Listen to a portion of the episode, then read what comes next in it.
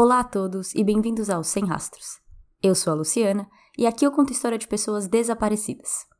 Não consegui postar um episódio no dia 30 de março porque o fio do meu microfone quebrou, tive que comprar um aparelho novo. Meu amigo que trabalha no estúdio de gravação me ensinou a usar e agorinha, 20 minutinhos atrás, quando eu estava me preparando para gravar, não funcionou. Eu não sei agora então se o meu microfone está completamente quebrado, não só o fio. Só sei que não funcionou graças ao meu bom santo, eu tinha esse microfone a mais, que não é exatamente um microfone certo para podcast, mas fazer o quê? E é com ele que eu estou gravando. Então eu vou tentar ao máximo editar isso aqui para que o áudio saia bom, mas já fiquem avisados. Sejam mais uma vez bem-vindos ao Sem Rastros. Hoje eu conto a história de Paul Gruber.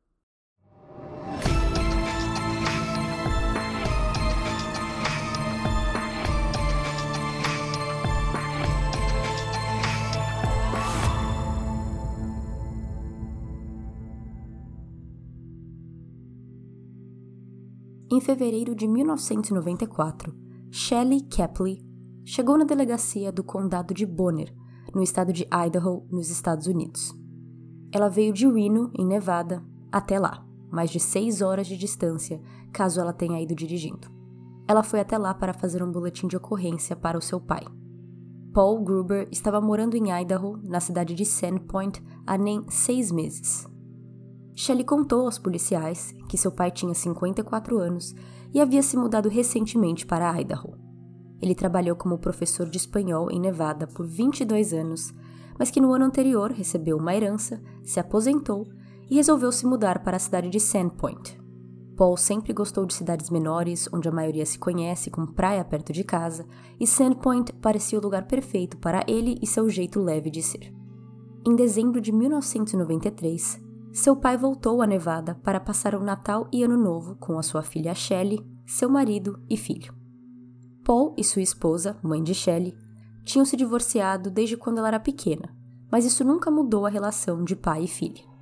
Eles eram próximos e os quatro tiveram um ótimo fim de semana juntos. Em 5 de janeiro, Paul se despediu e voltou para Idaho. Desde então, as coisas mudaram. Paul e Shelley tinham o hábito de se ligar e mandar cartas e cartões postais para se comunicar.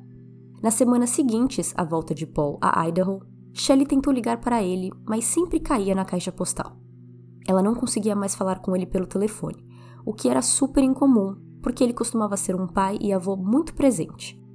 Por um breve momento, Shelley parou de se preocupar quando em sua caixa de correio viu uma carta de seu pai para ela.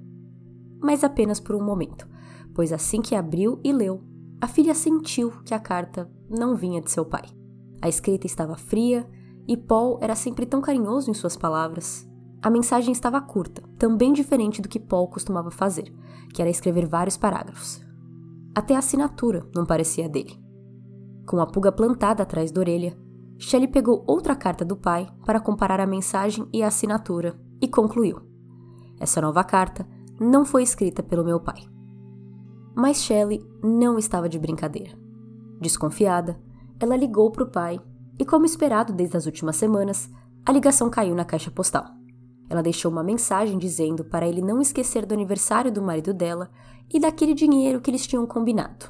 Mas não tinha nada disso. Não era aniversário do marido, eles não tinham combinado de Paul dar dinheiro para ela, era tudo mentira. Cinco dias depois, mais uma carta de seu pai chega em sua residência em Nevada. Era um cartão de feliz aniversário para o marido de Shelley e um cheque de 25 dólares.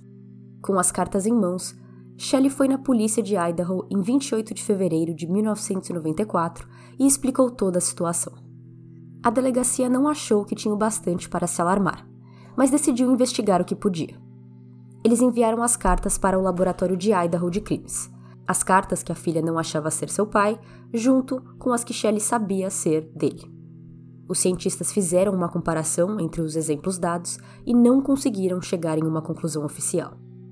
Os cientistas forenses especializados em escrita não acreditavam ter prova suficiente para dizer oficialmente se era ou não Paul escrevendo as duas cartas recebidas no mês de janeiro por Shelley.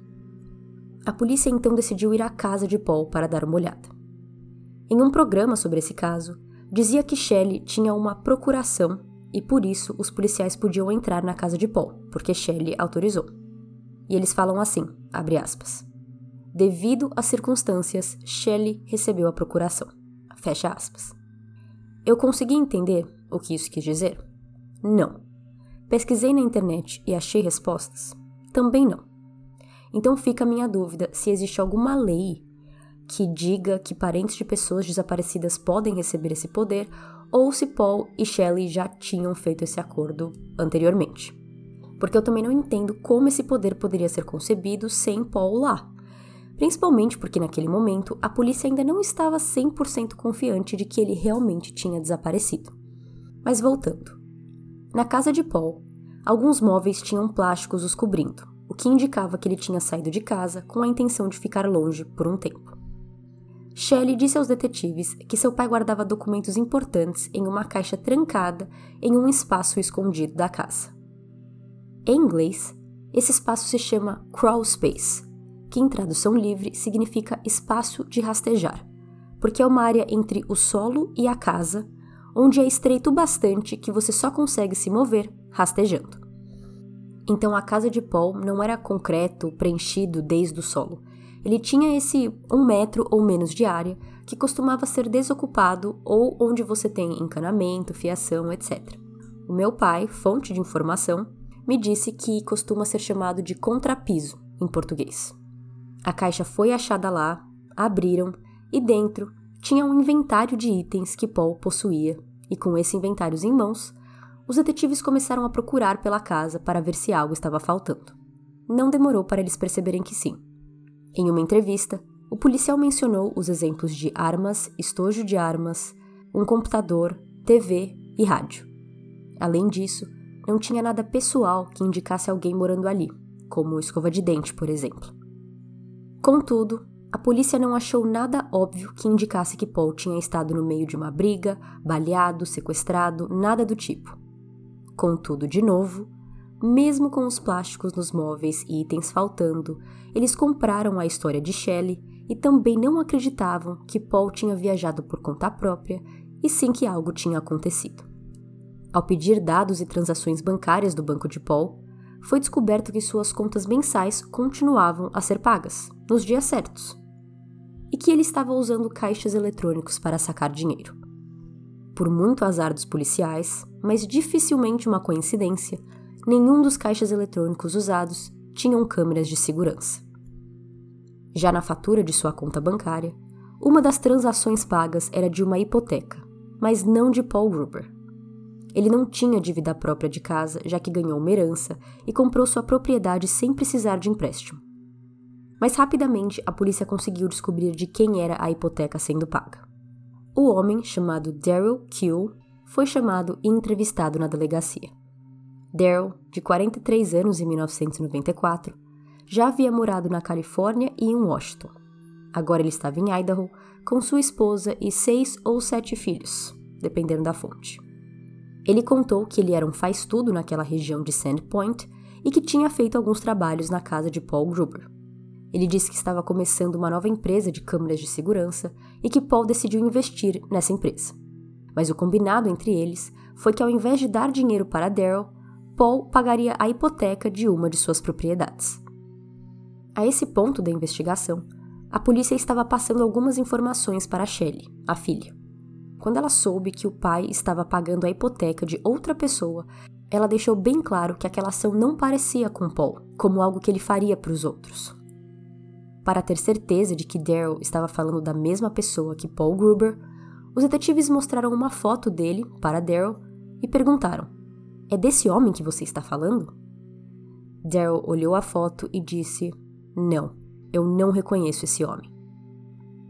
Na hora, os policiais sentaram Daryl com um desenhista técnico para fazer um retrato falado. Agora, eles estavam procurando por Paul e por um homem que se passava por Paul. Em duas horas, o retrato falado foi pronto e divulgado entre policiais e mídia. Detetives andavam pelo bairro de Paul, perguntando se alguém tinha visto algo, junto com o retrato falado para também saber se alguém tinha visto o homem daquele retrato. Conversaram com vizinhos, mas as buscas foram infrutíferas. Ninguém havia visto o próprio e nem o vigarista. um trabalhador dos correios da cidade, tinha ouvido falar do desaparecimento e ligou para a polícia para informá-los de que as cartas de Paul ainda estavam sendo retiradas de sua caixa postal e que ele, ao contrário dos caixas eletrônicos, tinha imagens de câmeras de segurança para fornecer aos detetives. A câmera era direcionada à porta, mas por causa do sol e baixa qualidade da câmera, não era possível ver completamente o rosto das pessoas. Três homens vêm e vão durante o tempo da filmagem, mas não é possível saber qual caixa postal eles estão abrindo. Um desses homens, mesmo com o sol, mesmo com uma visão só de seu perfil e de suas costas, se parecia muito com uma pessoa já relacionada ao caso. Daryl Kill. Os policiais vão lá mais uma vez conversar com Daryl e ele admite, ele estava pegando o correio de Paul porque o Paul tinha pedido a ele antes de viajar para o Canadá. Desconfiados, eles resolveram fazer uma busca pela casa de Daryl. E lá foram achados itens acreditados serem de Paul. Daryl insistiu que os itens eram dele, mas os detetives puderam confirmar que não eram, porque todos os aparelhos têm um número de serial. E Paul, muito organizado, tinha colocado esses números em seu inventário. Eu já acho incrível que ele tinha um inventário para começo de conversa de itens que ele tinha em sua própria casa, Além disso, ele ainda colocou números seriais. Se as coisas de Paul não fossem o bastante para a polícia desconfiar de Daryl, eles também descobriram outro lado desse homem mormon com vários filhos, casado, que vai na igreja. Eles encontraram uma espada chamada katana. Dentro de uma malinha, eles encontraram a roupa que ele ia para a igreja e que também tinha uma faca. E no meio de sua roupa tinha uma conta de luz de Paul.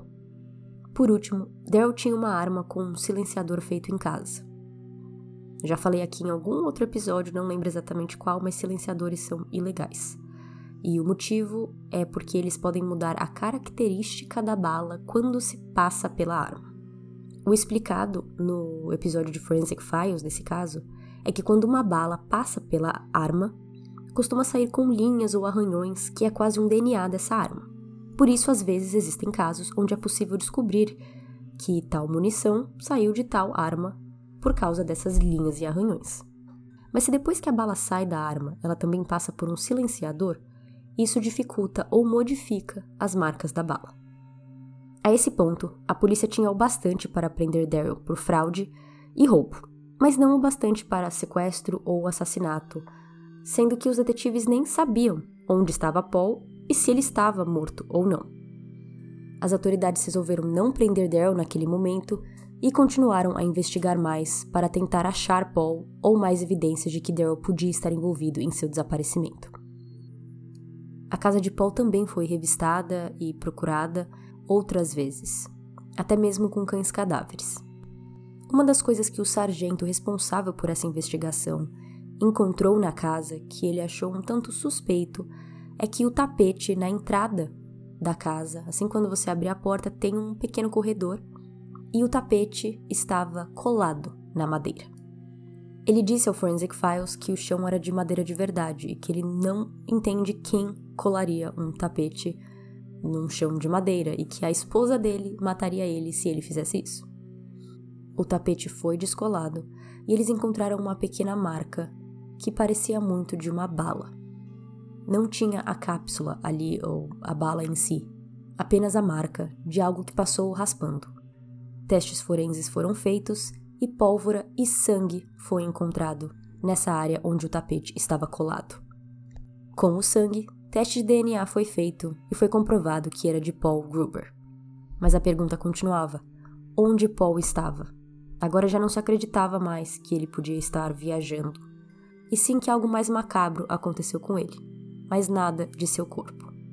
Sem nada concreto que indicasse que Daryl tinha feito algo contra Paul, a investigação continuou. Os detetives resolveram voltar à residência de Paul 18 meses depois que ele foi dado como desaparecido. Dessa vez, eles procuraram em um lugar onde eles já tinham procurado antes, que foi no tal do contrapiso, no crawl space da casa. E dessa vez eles perceberam que uma dessas partes estava diferente, é como se uma das partes ali do crawl space estivesse irregular, torto. Então eles resolveram investigar. Assim como no caso de Lori Vello, também Idaho por acaso, a polícia dividiu a terra do crawl space em quadrantes e fizeram suas buscas pouco a pouco, tirando toda a terra que ali tinha. Eles conseguiram encontrar o que parecia ser um colchão de ar. Enrolado no colchão, tinha um corpo. Paul Gruber foi baleado quatro vezes com uma arma calibre 22. A arma com silenciador encontrada na casa de Daryl era calibre 22.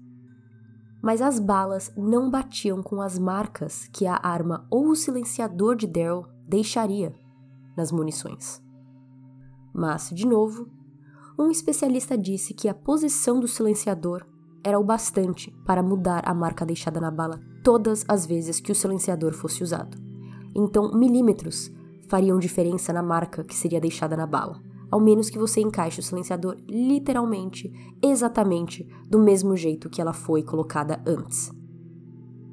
Com Shelley e família dizendo que não acreditavam no resultado da primeira examinação das cartas, dizendo que eles não podiam concluir que não eram a mesma pessoa, o que dá a entender também que pode ser a mesma pessoa, as cartas foram enviadas para um segundo examinador para uma segunda opinião. E esse discordava do primeiro. Ele disse que não foi difícil ver que os documentos tinham sido escritos por pessoas diferentes. Seu maior indicador disso foi pela letra P nas assinaturas de Paul Gruber. Ele disse que Paul costumava assinar o seu P com uma grande curva no P. Ele fazia a linha reta do P, mas na hora de fazer a curva ele abre. Então era como se ele fizesse um balão ao lado da linha.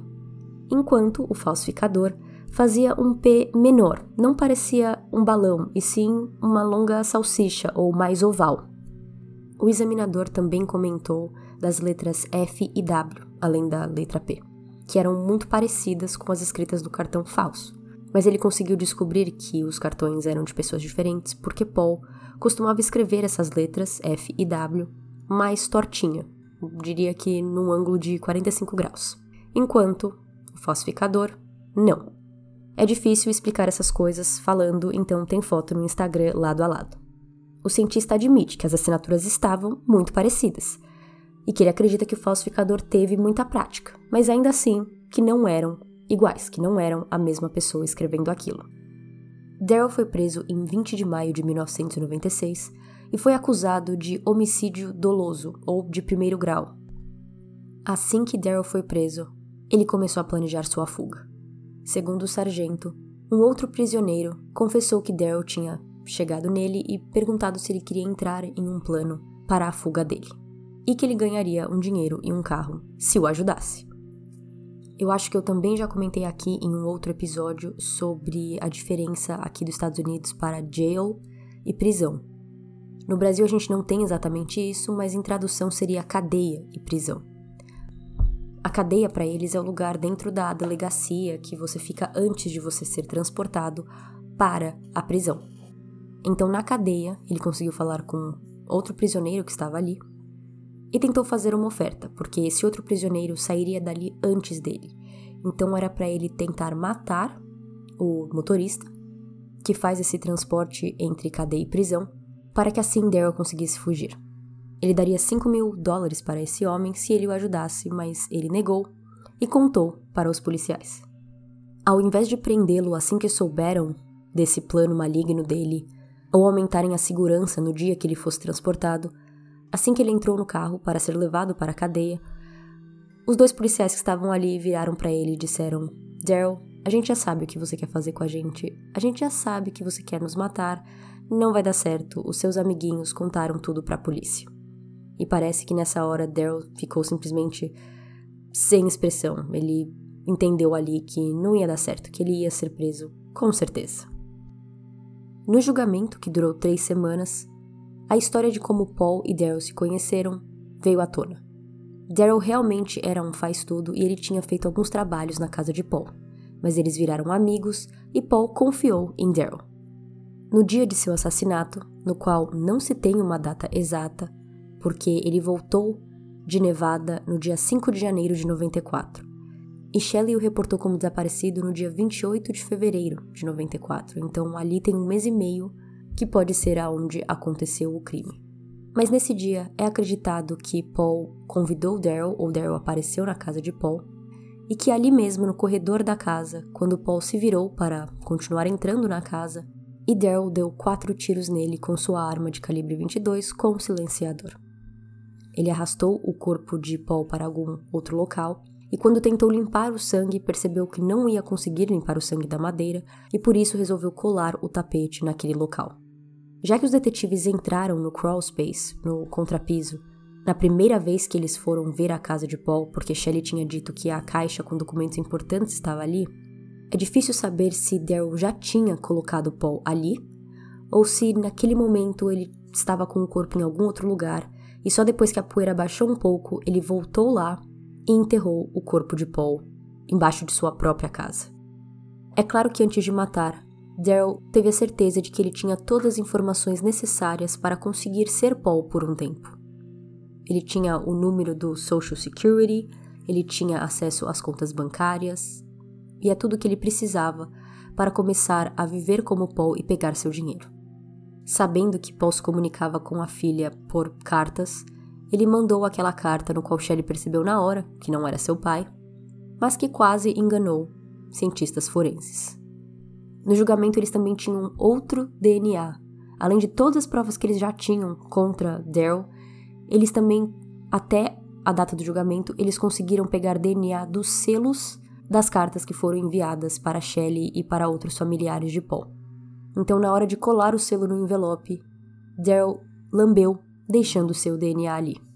Ele também desperdiçou horas da polícia quando ele fazia o retrato falado de uma pessoa que não existia, que eu agora imagino em quem que ele estava se baseando em sua cabeça, porque o retrato falado é meio assustador. O olho do homem é um, é um pouco assustador.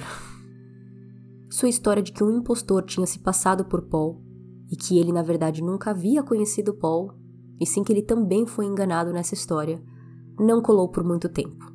Daryl tentou usar a primeira examinação forense da escrita como parte de sua defesa para dizer que não era ele, porque afinal as cartas tinham sido escritas pelo Paul, mas a palavra do segundo examinador, mais o DNA, mais tudo mais que foi descoberto, foi o bastante para que depois de três semanas de julgamento, no dia 1 de maio de 1997, o júri voltasse com a resposta de culpado. Além do homicídio doloso, ele também foi sentenciado por roubo e fraude. Ele foi sentenciado a um mínimo de 25 anos na prisão. Isso foi em 97, o que quer dizer que os 25 anos acabam literalmente esse ano, 2022. No site do Departamento de Correções de Idaho mostra que Daryl ainda está preso e que hoje ele tem 71 anos. Ele tem direito a condicional e seu dia na corte será em 2033. Paul gostava de viajar e por isso ele aprendeu espanhol, para que ele pudesse falar a língua de vários países no qual ele viajava. Paul era um pai presente e um avô presente. Paul passou 22 anos de sua vida ensinando a jovens a aprender uma nova língua e sendo exemplo para esses alunos e para sua própria filha, que o amava, era próxima e conseguiu distinguir seu pai de um impostor em segundos. Paul confiou demais e acabou perdendo a vida por causa disso. Essa foi a história de Paul Gruber. Paul, descanse em paz e vejo vocês no próximo episódio. E eu já espero que até lá eu esteja com toda essa questão de microfone resolvida. Tchau, tchau!